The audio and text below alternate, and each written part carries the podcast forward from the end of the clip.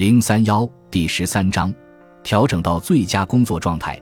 关于压力与能力表现关联性的心理学研究及耶克斯多德森定律已经有上百年的历史。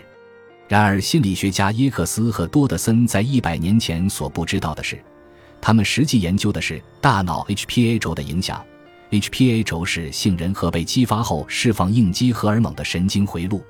耶克斯多德森定律是研究大脑运行状态提升或降低能力表现的一种新方法。